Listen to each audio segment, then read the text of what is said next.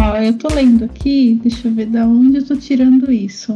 Da, de uma cartilha do politicamente correto e dos direitos humanos. É, mental é considerado uma expressão preconceituosa que estigmatiza os portadores de deficiência ou distúrbio mental. Uhum. É utilizada ao lado de debiloide, mongoloide e outros termos afins para desqualificar as pessoas a quem se quer atribuir falta de inteligência ou discernimento.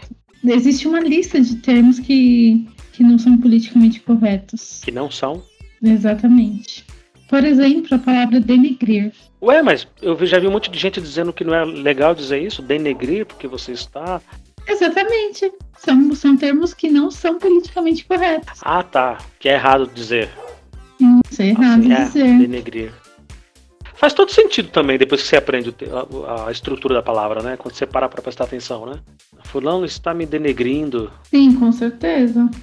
Star Wars tem, tem dois lados, né? Os Jedi, agora chamado lado sombrio da força. A princípio era o lado negro da força. E depois, com todas essas reflexões sobre os termos, eles mudaram para o lado sombrio da força para poder para não fazer essa associação.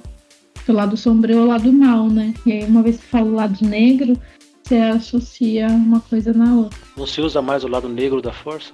Não, não. Tanto que se, se a gente for ver os filmes novos, é tudo, tudo dublado ou traduzido para o, o lado sombrio. Eu não sei onde foi que eu estava escrevendo alguma coisa e precisei usar essa expressão para o lado negro da força. E aí eu mu- mudei, tirei o termo negro e coloquei outro termo. Do nada, eu falei, isso aqui, sei lá, não vai soar bacana. Ou pelo menos não vai dizer o que eu quero dizer. É interessante estar dizendo isso.